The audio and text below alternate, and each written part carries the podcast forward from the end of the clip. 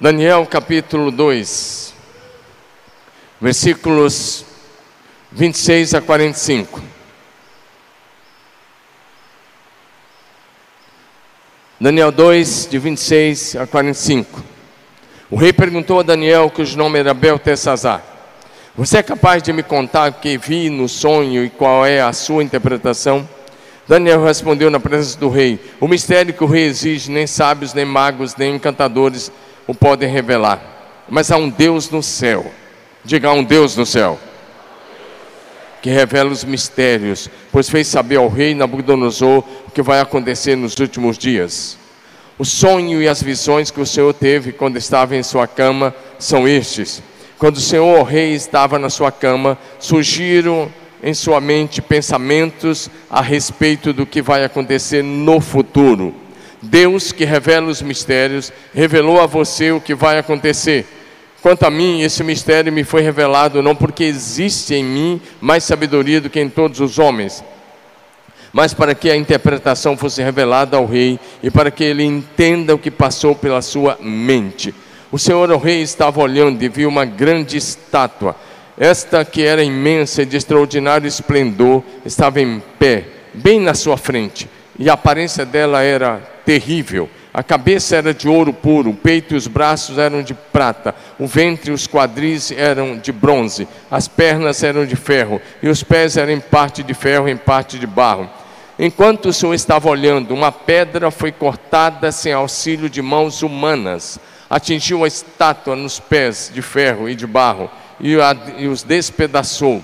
O ferro, o barro, o bronze, a prata e o ouro foram despedaçados no mesmo instante e se fizeram como a palha das eiras no verão. O vento os levou e deles não se viu mais nenhum vestígio. Mas a pedra que atingiu a estátua se tornou uma grande montanha que encheu toda a terra. Este é o sonho e também a sua interpretação, diremos ao rei. O Senhor o rei é o rei de reis a quem Deus, o Deus do céu confiou o reino, o poder, a força e a glória, em cujas mãos foram entregues os filhos dos homens, onde quer que eles habitem, e os animais do campo e as aves do céu, mas para que dominasse sobre todos eles. O Senhor, ó Rei, é a cabeça de ouro. Depois do Senhor se levantará outro reino, inferior ao teu, e um terceiro reino de bronze, que terá domínio sobre toda a terra o quarto reino será forte como ferro, pois o ferro quebra e despedaça tudo.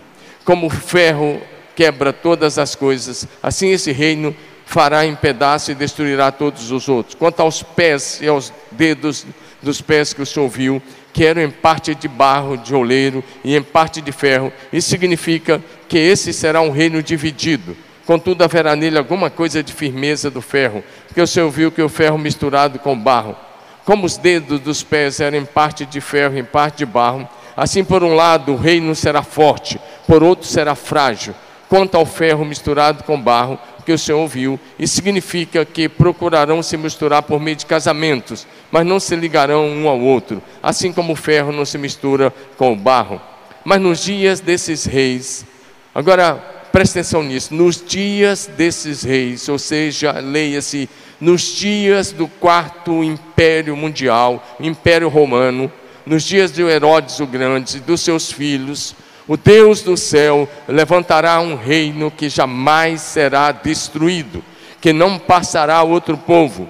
Esse reino despedaça, despedaçará e consumirá todos esses outros reinos, mas ele mesmo subsistirá para sempre. Assim como o rei viu que do monte foi cortada uma pedra sem auxílio de mãos humanas, e ela despedaçou o ferro, o bronze, o barro, a prata e o ouro. O grande Deus revelou ao rei o que vai acontecer no futuro. Certo é o sonho e fiel a sua interpretação. Dá um amém bem bonito aí no seu lugar. Aleluia. Pode sentar. Diga comigo: o reino de Cristo e o seu governo. Agora, como quem vem adorar o Cristo vivo, vencedor, leia bonito, vamos lá? O, o reino. É esse o nosso assunto de hoje. Quero olhar para o reino de Cristo e o seu governo. O que lemos foi um sonho, revelação que Deus deu ao rei Nabucodonosor. A Babilônia governava todo o mundo da sua época, da sua geração. E esse rei, Nabucodonosor, foi o mais importante rei do Império Babilônico. E agora a Bíblia diz que um dia ele foi dormir e ele estava preocupado com o futuro. Ele estava preocupado pensando com o que aconteceria depois do seu império. E aí Deus resolveu revelar a ele, um ímpio. E Deus estava dando um sonho a um ímpio nessa época. Ele se converteu depois. Mas Deus estava dando um sonho a um ímpio, revelando a ele o que aconteceria no futuro depois dele. Então Deus deu a ele esse sonho de uma estátua enorme bem na frente dele. Uma estátua que tinha cabeça de ouro, peito e braços de prata, tórax e quadris de bronze, e pernas de ferro, pés de ferro misturado com barro. E quando ele está olhando, uma pedra cortada da montanha, sem auxílio de mãos, e a pedra bate na estátua e ela vira pó e o vento leva. Ele acorda pela manhã e ele toma a decisão de não contar o sonho a ninguém. Mas ele tomou uma decisão arbitrária, terrível, duríssima. Ele chamou os sábios, os magos, os encantadores, os feiticeiros de todo o império. E ele disse: Eu tive um sonho. E agora eu preciso que vocês me deem, me contem o sonho que eu tive e, e tragam para mim a, revelação do sonho. Então os caldeus, e ele era um rei da etnia dos caldeus, os caldeus e os sábios disseram: Isso não é possível. Em nenhum lugar, nenhum rei faz isso. Isso não é possível, alguém saber o sonho que o outro teve. Não é possível. Conta o sonho, nós vamos dar a interpretação. E o rei disse: Não, se eu contar o sonho, vocês vão me enrolar. Então o rei disse uma coisa muito séria. Ele disse o seguinte: se vocês não me contarem o sonho e não trouxerem a interpretação, todos vocês vão morrer. Suas esposas morrerão, seus filhos serão mortos, suas casas serão destruídas, e o lugar das suas casas se tornará um, um lixão. Essa foi uma palavra dura. E agora os oficiais já estavam buscando os sábios para serem mortos. E um oficial foi buscar um dos sábios, e o o principal dos sábios dessa época era um jovem, bem jovenzinho, bem jovenzinho, chamado Daniel. Lembra quando ele terminou a faculdade lá na Babilônia, quando ele terminou o treinamento? E o rei o achou, ele e os seus amigos, dez vezes mais sábios do que os outros sábios da Babilônia. Foram buscar Daniel para ser morto. E Daniel disse: Me dá um tempo, espera até amanhã. Eu vou orar. E o Deus do céu vai dar a interpretação, vai dar a revelação e a interpretação. E ele passou a noite orando. E lá pelas madrugadas veio a interpretação. É sobre isso que nós vamos começar falando. E é uma mensagem encorajadora para você. Portanto, tira os olhos do seu celular agora. Você já fica com isso o dia todo. Coloque os seus olhos agora em Jesus e receba a palavra que vai trazer para você motivação, encorajamento, fé e direção para a sua vida. Amém?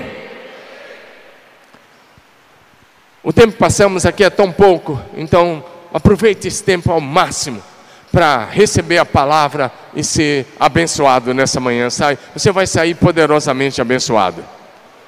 Fala para o seu vizinho, você vai sair poderosamente abençoado. Pode falar porque é verdade. Você vai ser muito abençoado. Presta atenção: o domínio e o governo de Jesus Cristo sobre todas as nações. É a mensagem central do Evangelho do Reino de Deus. Diferentemente do que muitos pensam e até estão dizendo por aí, a igreja de Jesus não está perdendo a guerra. Ao contrário, estamos avançando e crescendo em quase todas as nações com exceção, com exceção dos países totalitários, fechados, como a Coreia do Norte e alguns outros. Mas hoje, escute isso, e se quiser pode anotar.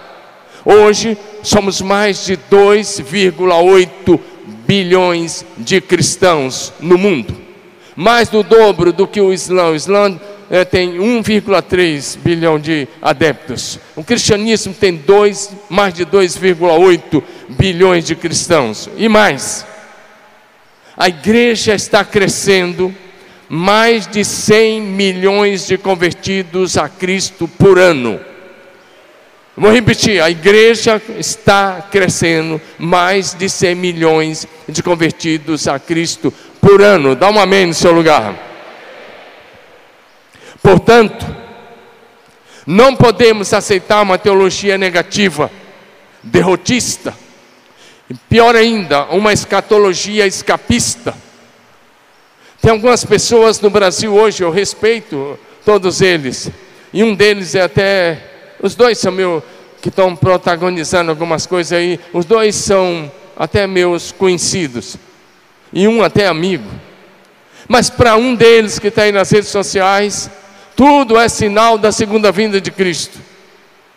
E para o outro, nada é sinal da segunda vinda de Cristo. E aí virou até piadinha. E aí, é sinal ou não é sinal? Claro, estou referindo à guerra lá entre os terroristas do Hamas e Israel. O que está por trás daquilo lá é outra coisa, eu não vou falar sobre isso aqui. Você já ouve demais, mas só cuidado com fake news. E cuidado para não cair no que a mídia esquerdista está tentando tornar Israel de vilão e mudar a narrativa das coisas. Só cuidado com isso, cuidado com as fontes de informação. Mas, para algum desses especialistas em escatologia aqui de São Paulo, tudo é sinal. E com isso já previram a volta de Jesus não sei quantas vezes, e, e não aconteceu, e não vai acontecer do jeito que eles estão prevendo. Porque isso é uma escatologia derrotista, escapista. Presta atenção, você não foi salvo simplesmente para se preparar para o céu e ficar eternamente de férias no céu. Você foi salvo para expandir o reino de Deus na terra. O Senhor está muito mais preocupado com a expansão do reino de Deus na terra do que em te levar para o céu. Então, se você, já vou, eu vou, isso faz parte da minha mensagem, mas se você é alguém que já está orando para ir para o céu, quero te dizer, sua oração está errada. É melhor você começar a orar para ser um agente do reino de Deus, onde Ele te levar. Posso ouvir um amém de quem está me entendendo? Então não cabe uma teologia derrotista, uma escatologia escapista a igreja de Jesus não caminha para o caos, mas para a vitória retumbante sobre todos os seus inimigos espirituais e até ideológicos. E vou dizer alguma coisa que vai ser muito, muito forte: a história não se encerrará, a história não encerrará com o domínio da ideologia política, com a agenda globalista de esquerda, que nesse momento está avançando aí, como querem a China, a Rússia e outros países, outros grupos. Mas a história também não se encerrará com o controle religioso do Islã, como eles planejaram ou planejam. A história se encerrará com o triunfo de Jesus Cristo e a sua amada igreja.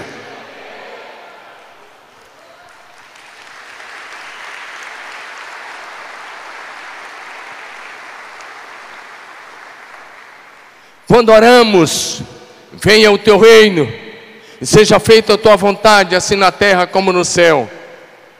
Nós deveríamos estar declarando que nós desejamos, planejamos e queremos que o nosso mundo se torne o mundo que Deus planejou desde a eternidade.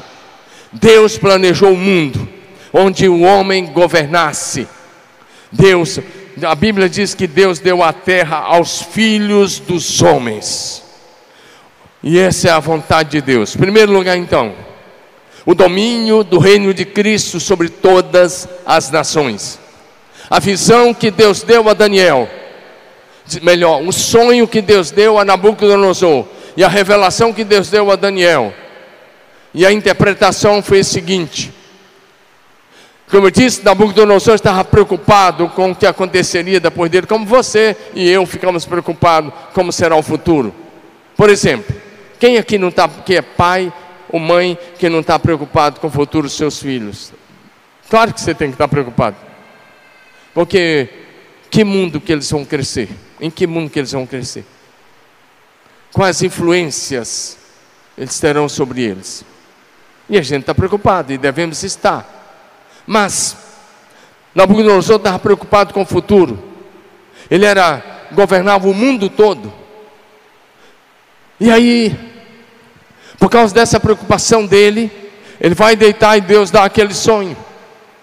E o que Deus estava dizendo a Nabucodonosor era o seguinte: ele dá uma estátua, a revelação, o sonho da estátua. E quando Daniel vai dar a interpretação, ele diz: O rei, a cabeça de ouro é você, você é o principal reino. Ou seja, você, é o, você governa sobre o principal império, o império mais importante. Depois de você vai vir o império menor, que foi o império Medo-Persa. Depois vai vir um império um pouco menor e mais curto ainda, que foi o que se chama de greco-romano, ou grego. O império grego, mas chamado também de greco-romano. O império romano, o império grego com Alexandre o Grande. E quando ele fala das pernas de ferro, ele está dizendo que vai vir um império forte, um império que vai despedaçar tudo. E aí ele está falando do império romano, que era o quarto império. E aí Daniel está dizendo: nos dias do império romano, nos dias do império romano,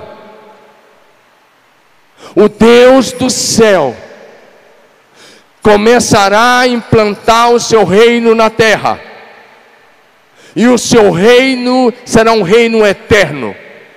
O seu reino, esse reino não vai passar a outro povo.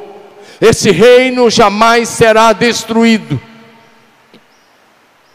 E nos dias do Império Romano, nos dias de César Augusto, o imperador romano, de Herodes, o grande governador da Judéia, o imperador da Judéia, mas era um governador, Jesus nasceu. E então o reino de Deus chegou. No sonho, como eu disse, o rei vê aquela grande estátua, e ele vê uma pedra destruindo a estátua. E essa estátua que representava esses impérios. O que o texto está dizendo é que vai chegar um dia em que todo vestígio do governo humano sobre a terra desaparecerá e só o governo do Messias permanecerá. Posso ouvir um amém? Só o governo de Jesus permanecerá. Essa era a revelação que Daniel estava dando. Isso que Daniel estava dizendo para o imperador é, Nabucodonosor. E aí, de acordo com, essa, com esse sonho, de acordo com essa revelação, a pedra cortada, sem auxílio de mãos, encherá toda a terra. Diante dessa poderosa revelação, a Bíblia diz que o rei, Daniel 2, 46 a 48, o rei Nabucodonosor se ajoelhou, se prostrou aos pés de, de Daniel. Ali estava o imperador do mundo, prostrado-se aos pés do homem de Deus. Daniel era um homem de oração, era um homem que tinha intimidade com Deus, é um homem que quando orava movia os céus, é um, é um homem que quando, quando orava movia as estruturas do inferno, era um homem que tinha intimidade com Deus, e esse é o projeto de Deus para mim e para a sua vida, diga amém. É com pessoas assim que nós devemos andar, homens de oração, gente que enfrenta as batalhas espirituais e vence no poder e na autoridade do nome de Jesus. O salmista, no Salmo 2, versículo 8, ele diz assim: que pede-me, e eu lhe darei as nações por herança, e as extremidades da terra por tua possessão. Esse é um salmo messiânico. E nesse salmo, o Senhor está dizendo: pede-me. Ele está falando do governo e do domínio global de Jesus Cristo sobre as nações. E essa tem sido a minha oração. Espero que seja a sua oração, para que as nações se dobrem diante do nome de Jesus. Diga aleluia aí no seu lugar. Vou repetir o que eu disse na introdução. Portanto, se você está orando, pedindo para ir logo para o céu, porque você está cansado, porque você não aguenta mais as batalhas, porque você não quer mais continuar a, a, atravessando os problemas e dificuldades. Se você está orando para ir logo para o céu, repito, você está orando errado. Você deveria orar para Deus te encher do Espírito Santo, te dar graça, sabedoria, estratégia, para que você possa ser um agente que faça o reino de Deus avançar no Brasil e entre as nações. Diga amém. Por que está orando errado? João 17, 15, Evangelho de João, capítulo 17, versículo 15. João 17, verso 15, nós lemos o seguinte: Jesus diz: Olha, não peço que os tires do mundo, mas que os livre do mal. Essa oração de Jesus em João 17, e ele está dizendo: Pai, eu não peço que você tire os meus discípulos do mundo, eu peço que o Senhor os guarde do maligno. O próprio Jesus disse: Eu não quero que tirar vocês do mundo, eu quero que vocês sejam preservados do mal, para que vocês possam ser sal da terra e luz desse mundo. Diga amém aí no seu lugar. A nossa missão enquanto igreja é a transformação da nossa cidade, é a transformação da nossa sociedade pelo poder do Evangelho de Jesus Cristo. Em Mateus capítulo 6, verso 9 e 10 diz que nós devemos orar assim: Pai nosso que estás nos céus, santificado seja o teu nome, venha o teu reino, seja feita a tua vontade, assim na terra como no céu. A nossa oração diária precisa ser assim na terra como no céu, assim na terra como no céu. Levante sua mão bem alta e diga isso comigo: assim na terra como no céu. Diga de novo: assim na terra como no céu. Diga de novo: assim na terra como no céu. Essa deve ser nossa oração, assim na terra como no céu. Porque no céu a vontade de Deus é feita plenamente. E quando nós oramos assim, nós estamos dizendo, Deus, nós estamos comprometidos com a tua boa, agradável e perfeita vontade. Essa deve ser a nossa oração diária. Portanto, o evangelho social, pregado hoje por muitos pastores no Brasil e entre as nações, não é bíblico, é antibíblico. É o resultado da influência que começou lá no século XVIII, no final do século XVIII, com a Revolução Francesa onde tomaram a decisão que eles iriam eliminar Deus das suas, das suas vidas. Detalhe: a Europa só é a Europa por causa do Evangelho de Jesus. E depois, por causa desses pensadores franceses que deu origem, que você conhece como Revolução Francesa, que era para ser uma revolução cultural e foi sangrenta, mas esses pensamentos se espalharam por toda a Europa e influenciou o mundo ocidental. Em nossos dias, esse pensamento marxista cultural, essa tendência maligna, hoje ela é conhecida e se tornou conhecida no Brasil como teologia da libertação, que foi redigida ou transcrita por um frei lá de Curitiba, né? foi até excomungado pela Igreja Católica cuja versão evangélica dessa teologia da libertação, no meio evangélico, essa teologia é chamada de teologia da missão integral. Quando eu estava no meu período de estudos, e quando eu estava no período eh, estudando no DEMIN, que eu estava fazendo, que é um doutorado em ministério, eu tive muitas aulas com essas pessoas da missão integral. Eu tive aula com o líder deles, era um argentino, que era considerado o Papa da Missão Integral. Você conheceu bem, mecenas, nós estudamos juntos lá. Agora o que acontece? Quando ele ia dar aula, eu falava, eu vou para uma aula comunista agora, ou marxista cultural, com roupagem evangélica, ou com roupagem cristã. Era o pessoal da banda podre do Fuller chamada banda podre por aqueles que são convertidos. Segundo essa tendência marxista cultural que nasceu lá com a Revolução Francesa, segundo essa tendência, esses pregadores não estão mais pregando a revelação bíblica na dependência do Espírito Santo, mas estão pregando vãs filosofias, filosofias pagãs, humanistas, ao invés de pregar o evangelho do reino de Deus, de Cristo Jesus, ao invés de, pegar, de pregar a teologia bíblica com uma escatologia vitoriosa, a sã doutrina ensinada pelo apóstolo Paulo. Esses pregadores que pregam politicamente correto, escute uma coisa pesada, mais pesada ainda. Se você está ouvindo esses pregadores, cuidado, porque eles são os pregadores que já estão comprometidos com a agenda do anticristo que já estão comprometidos, com a marca da besta, que já estão comprometidos com outra, o outro lado. E muitos deles são influenciadores nas redes sociais. Segundo lugar, a mensagem do Evangelho é sobre a chegada do reino de Deus.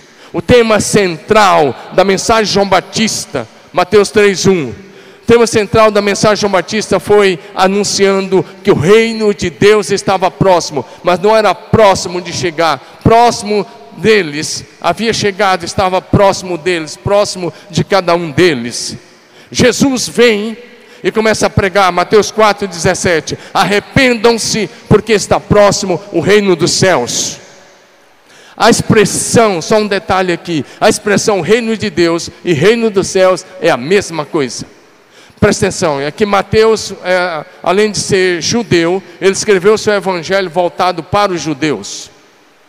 O apóstolo Mateus escreveu o evangelho voltado para os judeus. E o judeu, quando ia escrevendo, que ele tinha que citar o nome de Deus, ele colocava um, um, um substantivo, ou às vezes um adjetivo, ou ele substituía aquele nome, porque ele, ele tem o nome Iavé, as quatro é, é, consoantes ele não citava, ou ele, para eles o nome era santo demais, ele, ele não gostava de escrever. E quando ele escrevia, ele pegava uma caneta com a tinta cor de ouro e escrevia. E Mateus é judeu escrevendo para judeus. Por isso que no Evangelho de Mateus você vai encontrar a expressão reino dos céus. Mas com a palavra céu, ele está substituindo a palavra Deus porque está escrevendo para judeus e ele queria que os seus leitores entendessem. Por isso, quando ele diz arrependei-se porque é chegado o reino dos céus, ou porque está próximo o reino do céu, ele está dizendo arrependam-se porque o reino de Deus chegou. É isso que vai ler em Marcos, em Lucas e em João. Diga amém. E quando Jesus diz, está próximo, ele está dizendo, como eu disse, não é que está chegando, havia chegado, estava próximo de cada um que estava ouvindo, porque ele era o principal representante do reino e ele estava ali. Quem está me entendendo, dá um amém aí em adoração ao Cordeiro. Os apóstolos deram continuidade à missão que Jesus começou, pregando com fé, coragem e ousadia a mensagem do Evangelho do Reino. Agora vamos lá a, a mensagem vai melhorar ainda mais. Você vai entender isso daqui mais um pouquinho. Só segura aí, tá bom?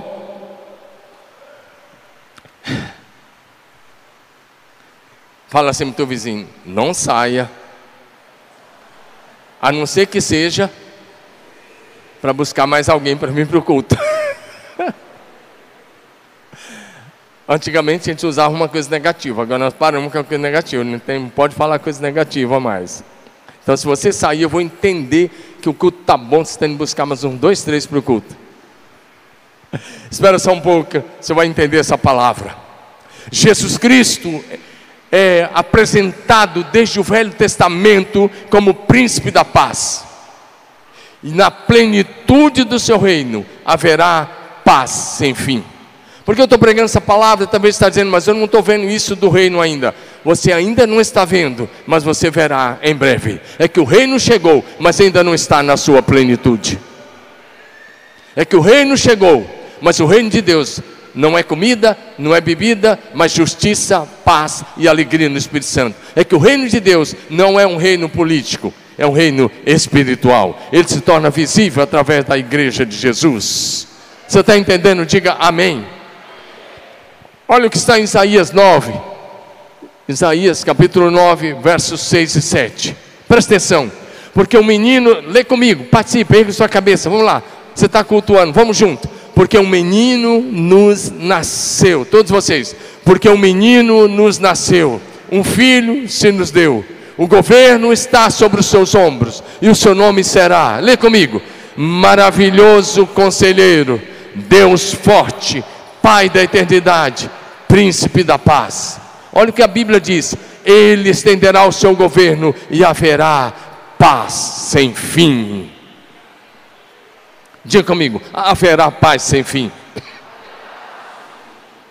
Você não está vendo isso, está vendo guerra, mas vai ver a paz no governo, é, na plenitude do reino de Deus. Diga aleluia.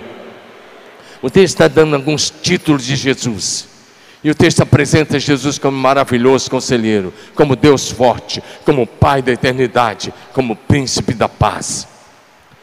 Vamos para frente. A nossa missão, a nossa missão enquanto igreja, é dar continuidade ao ministério de Jesus, levando as boas novas, porque o Evangelho é a boa nova do reino de Deus. Em Lucas 2, 10 e 11, quando Jesus nasceu, os anjos apareceram aos pastores. Um dos anjos, um anjo fala assim: Não tenho medo, estou trazendo para vocês boas novas. Fala comigo, o Evangelho.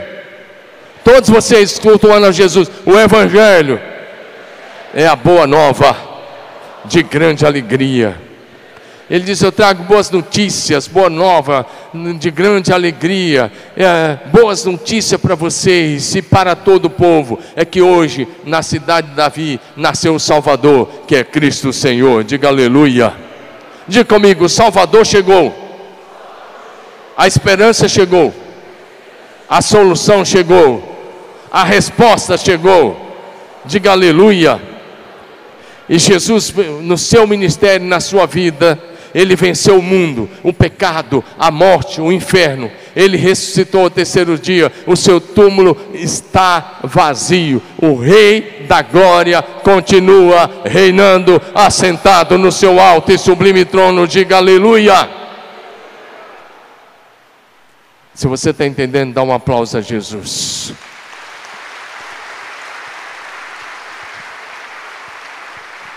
Então, como pregador da palavra de Deus, eu declaro o governo, o domínio e a autoridade do nome de Jesus sobre a sua vida, sobre a sua família, sobre a sua saúde física, emocional e espiritual, sobre o seu trabalho, sobre as suas finanças, sobre os seus empreendimentos e sobre todas as áreas da sua vida e dos seus relacionamentos e da sua existência o poder e o domínio do Rei Jesus está sobre a sua casa, diga aleluia.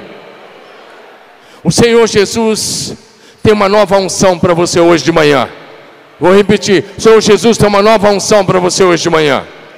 E essa unção vai capacitar você para ser um agente poderoso do reino de Deus em todos os lugares.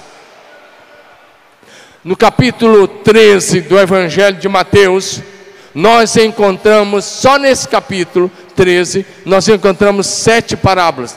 Nos outros capítulos tem muitas outras, nos outros evangelhos também.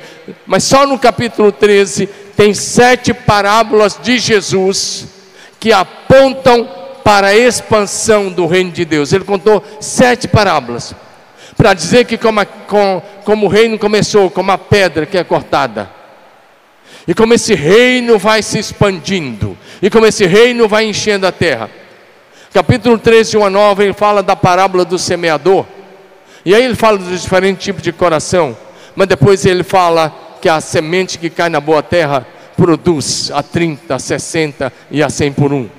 Depois ele fala da parábola do joio que nasce no meio do trigo, do joio do trigo. E aí, quando os trabalhadores querem arrancar, ele diz: Não, não arranca não, deixa crescer um, juntos até a ceifa. No mundo que nós vivemos tem o mal, o mal está aí, o diabo está aí. Presta atenção, Jesus quer que a gente cumpra a agenda dele, mas o inferno quer implantar a agenda dele. E esses movimentos que eu mencionei rapidamente na introdução, são movimentos que estão a serviço do inferno. Aí você tem que decidir é, dar um não bem grande para toda e qualquer agenda do inferno e se comprometer exclusivamente com a agenda do reino de Deus em Cristo Jesus. Amém? Está me entendendo?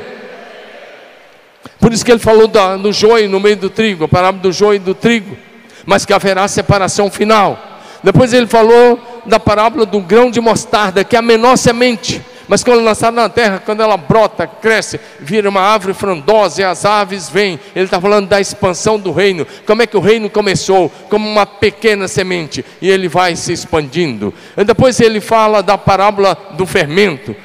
Mateus 13, 33. E ele cita o fermento, que uma porção de fermento leveda toda a massa. Quando quem, quem sabe fazer pão e sabe que precisa de fermento. Então, quando coloca o fermento, daqui um pouco a massa está levedada, um pouco de fermento. Ele diz: o reino vai chegar um momento que o reino vai estar influenciando todos os povos, nações e línguas.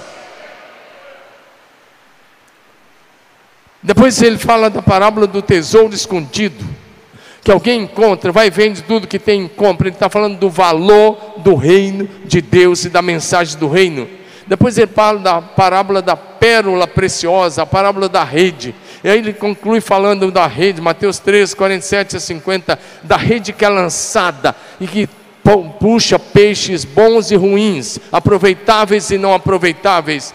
E aí ele diz que os pescadores vão e separam, jogam os ruins fora e ficam com os bons. E ele está falando da rede, da evangelização no reino, como uma rede que é lançada, atraindo as pessoas para dentro da casa de Deus. Diga amém. O reino está avançando. Diga, levanta a mão de comigo. O reino de Deus está avançando. Diga de novo: o reino de Deus está avançando em todas as nações da terra. O propósito de Deus para minha vida e para a sua vida é que nós possamos brilhar ou deixar brilhar a luz de Jesus através de nós. Mateus 5,16. Nós temos a cidadania brasileira, mas nós temos também a cidadania do reino de Deus. Eu e você somos súditos do reino de Deus em Cristo Jesus. Ao nos converter a Cristo, nós somos transportados do império das trevas para o reino de Jesus. Levanta a mão e diga: Eu fui transportado. Fala bonito, eu fui transportado do império das trevas para o reino de Deus em Cristo Jesus. E Jesus não está distante de você. Jesus está mais perto de você do que o seu próprio coração. Diga amém. Um dos títulos de Jesus é Emmanuel. Mateus 1, 23, que significa Deus conosco, Deus presente conosco. Nesse reino, ele, o rei está perto de você. Diga aleluia. Eu quero dizer uma coisa: o reino não só está avançando, como você verá você verá nos próximos dias, meses e anos a manifestação dos filhos de Deus nas ruas, nas praças, nas artes, no cinema, na TV. Ah, você vai ver no mundo corporativo, na política, na economia, no empreendedorismo. Você verá a manifestação dos filhos de Deus como nunca antes. Diga amém. Diga aleluia. Levanta a mão e diga Jesus. Fica bonito, diga bonito, Jesus é o desejado das nações. O salmista diz: Jesus é o desejado das nações. O Senhor Deus te abençoa, para que as pessoas ao seu redor conheçam o seu amor, a sua graça, a sua bondade e as suas bênçãos. Esse é o tempo que nós estamos vivendo da restauração de todas as coisas no reino de Deus. Diga aleluia. Levanta a mão e diga assim: a natureza de Deus Bem bonito comigo, a natureza de Deus é terminar melhor do que começou. Diga de novo, a natureza de Deus é terminar melhor do que começou. As escrituras sagradas apontam para a igreja vitoriosa que avança contra as portas do inferno, pregando o Evangelho com uma fé firme no poder do Espírito Santo e vivendo numa escatologia vitoriosa até o último dia. Diga aleluia. Portanto, a igreja, e a igreja somos, sou eu e você, nós juntos somos o corpo de Cristo.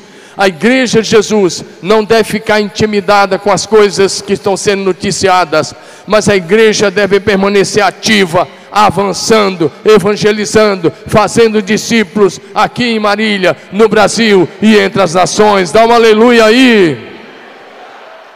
A nossa mensagem é para Jesus, aplauda melhor.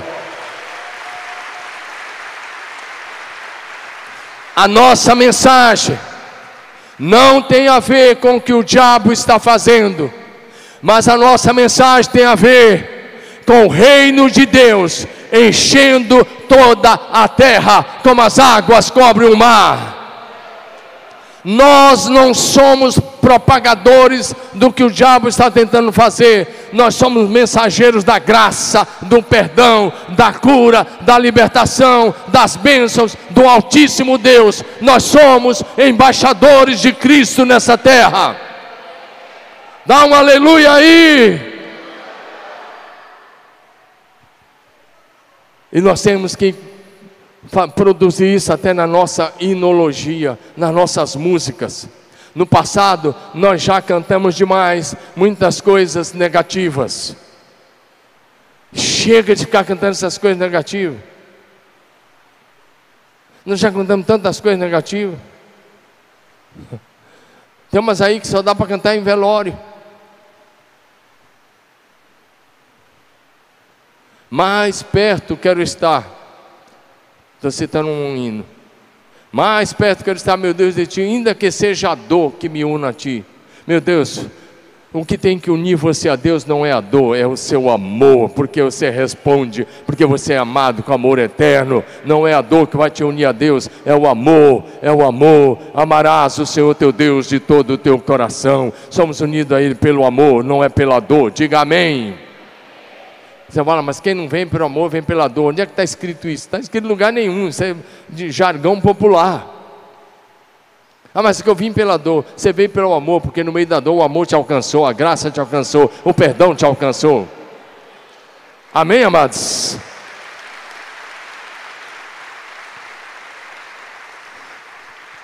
Por isso que eu disse, não é uma teologia derrotista, não é uma escatologia escapista, é uma teologia vitoriosa. O seu futuro é de glória. Empurra seu irmão assim, sacode ele, fala: ah, seu futuro vai ser glorioso, seu futuro vai ser bênção. O melhor está para vir. O melhor está à tua frente, o melhor está à tua frente, o melhor está à tua frente. Olha o que a Bíblia diz, Salmo 110, verso 1. Esse é o versículo mais mencionado no Novo Testamento. Esse versículo é mencionado dez vezes, dez. Fiz cinco, mas olha, fiz duas vezes. Dez vezes no Novo Testamento. Disse o Senhor a meu Senhor: Sente-se no lugar de honra à minha direita, até que eu humilhe os seus inimigos e o ponha debaixo dos seus pés. O salmista está dizendo que Deus, o Pai, olha para Jesus e diz assim: Sente-se à minha direita, até que eu ponha todos os teus inimigos debaixo dos teus pés. Romanos 16, 20 diz: sabe o que é para a gente? Em breve, o Deus da paz esmagará Satanás debaixo dos vossos pés. Levanta a mão e diga: em breve, o Deus da paz esmagará Satanás debaixo dos meus pés bate os pés no chão aí, faz um barulho e diz: O Deus da paz vai esmagar Satanás debaixo dos meus pés.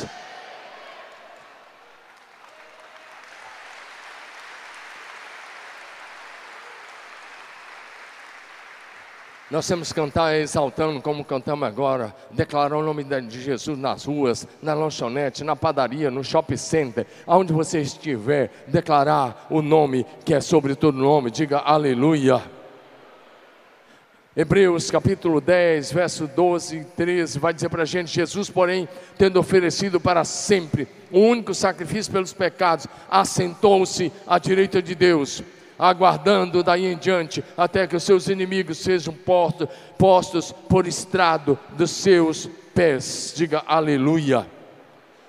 Olha para mim, está cheio de crente lendo o Apocalipse com medo, tem que ser crente mesmo, porque discípulo de Jesus tem que ler o Apocalipse sorrindo, vibrando, celebrando, exaltando, glorificando a Jesus, porque o livro do Apocalipse todo, do, do primeiro capítulo ao último, vai mostrar para a gente como é que esse texto vai se cumprir, onde os inimigos vão ser colocados debaixo dos pés de Jesus. E se estão debaixo dos pés de Jesus, vai estar debaixo dos seus pés, porque nós somos o corpo de Cristo. Jesus é o cabeça, nós somos o corpo. Dá um aleluia aí no seu lugar. Terceiro e último lugar, para a gente passar a régua e você ir para aquele almoço com a família. Amém? Terceiro lugar, os reinos do mundo se tornarão do Senhor Jesus Cristo. Levanta a mão e faça essa declaração em fé. Vamos lá? Os reinos nem para ensaio ficou bom. Então abra tua boca, fala bem forte. Mais uma vez.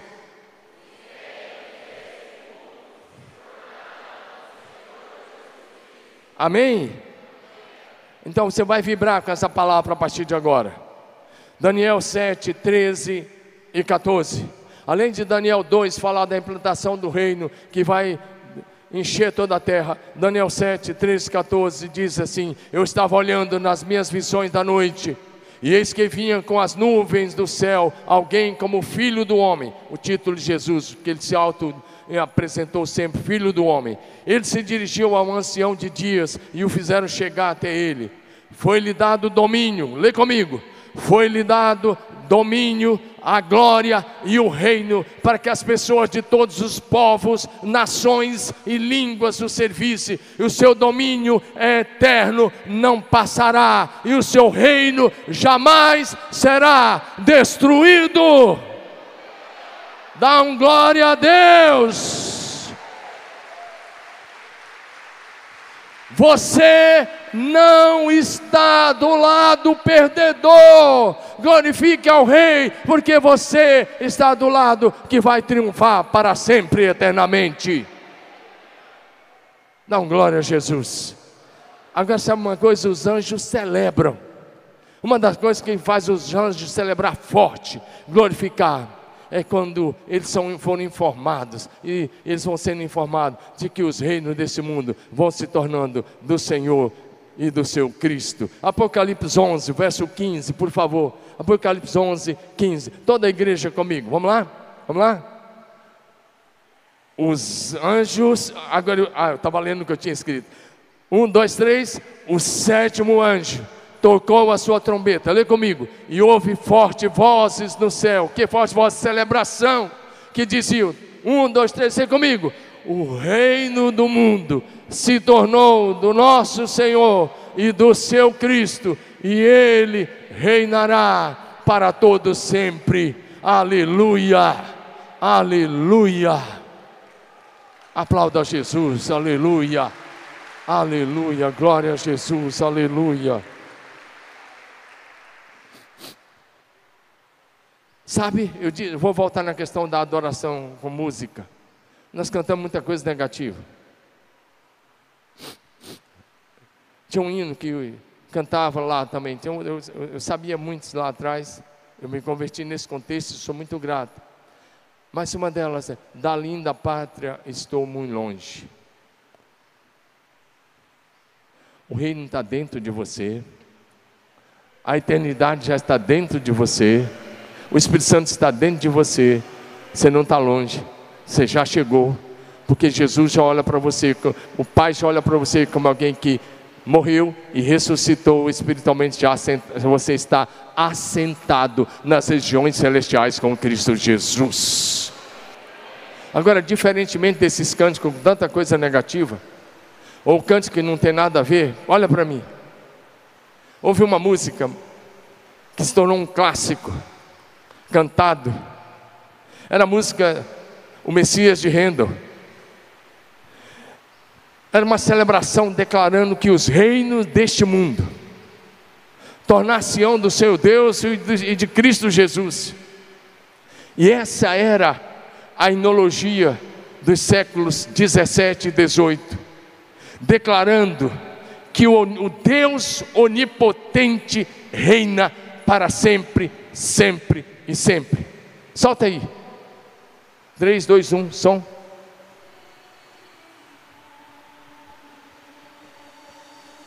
Cante.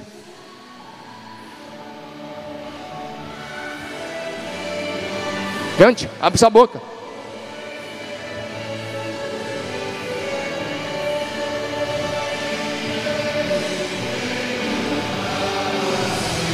Pode cantar.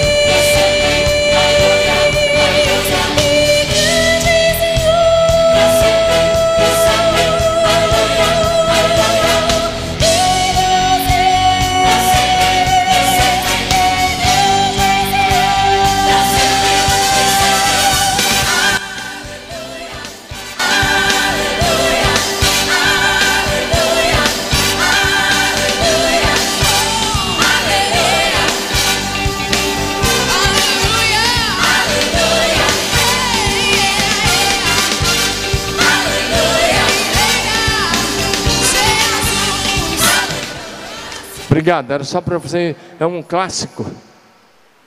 Mas que fala aleluia. Rei dos reis, grande Senhor, ele reinará para sempre e sempre e sempre. Maldito você não conhece, mas eu acho que você já ouviu alguma vez na vida. Mas o que eu estou tentando dizer é que a nossa enologia tem que aprontar para o Rei que está à direita do Pai e que reinará para sempre e que o seu reino encherá a terra como as águas cobrem o mar. Só mais um pouquinho, vamos para o último texto que eu quero ler com você. Apocalipse capítulo 19. Livro do Apocalipse capítulo 19. Porque ele vai mostrar não só as bodas do Cordeiro, mas Jesus como Rei dos Reis e Senhor dos Senhores. Apocalipse 19, de 1 a 16. Acompanhe a leitura nos telões, por favor. Depois dessas coisas, ouvi no céu que parecia ser uma forte voz de uma grande multidão. Mais uma vez ele está vindo, ouvindo a voz de adoração dos anjos, dos salvos que lá estão. E eles estavam dizendo: Aleluia a salvação, a glória e o poder são do nosso Deus, porque verdadeiros e justos são os seus juízos, pois julgou a grande prostituta que corrompia a terra com a sua prostituição, e das mãos dela vingou o sangue dos seus servos, e disseram pela segunda vez: Aleluia e a sua fumaça sobe para todo sempre. Os 24 anciãos e os quatro seres viventes se prostraram e adoraram a Deus que está sentado no trono, dizendo: Amém, Aleluia.